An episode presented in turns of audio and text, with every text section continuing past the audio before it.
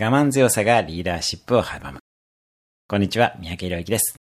日本は我慢強さを良しとする風潮がありますが、それがリーダーシップを阻害する要因です。助けてほしいと素直に言える人が本当のリーダーです。自分はリーダーを助けられると思っている人が多いほどチームが強くなります。カリスマ的で誰にも頼らない完璧主義のリーダーは良いチームを作れません。心理学では子供に何かお願いされたらできる限り応じてあげるべきとされます。本を読んでと言われたら本を読み、一緒に遊んでと言われたら一緒に遊ぶ。その子は決してわがままにはなりません。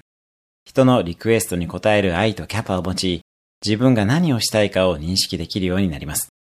リーダーシップで最重要なのも help me と言えるリクエスト能力です。我慢の能力ではありません。我慢しがちな人は今からでも我慢しない練習をした方がいいです。やりたいことがあったらすぐにやる。人からどう見られるかとか、年齢とかお金とか、家族の反対とか、そういうものを言い訳にしない。やりたいことに反対してくるドリームキラーさんたちは、あなたの本気度を試してくれるありがたい存在だと思ってください。タコ揚げのタコも引っ張る人がいるから高く舞い上がれます。自分がやりたいことにも他者がやりたいことに対してもできる限り GO を出し、ヘルプミーと叫び、他者のヘルプもできる限りしていきましょう。我慢は不要です。それではまた、毎日1分で人生は変わる三宅宏之でした。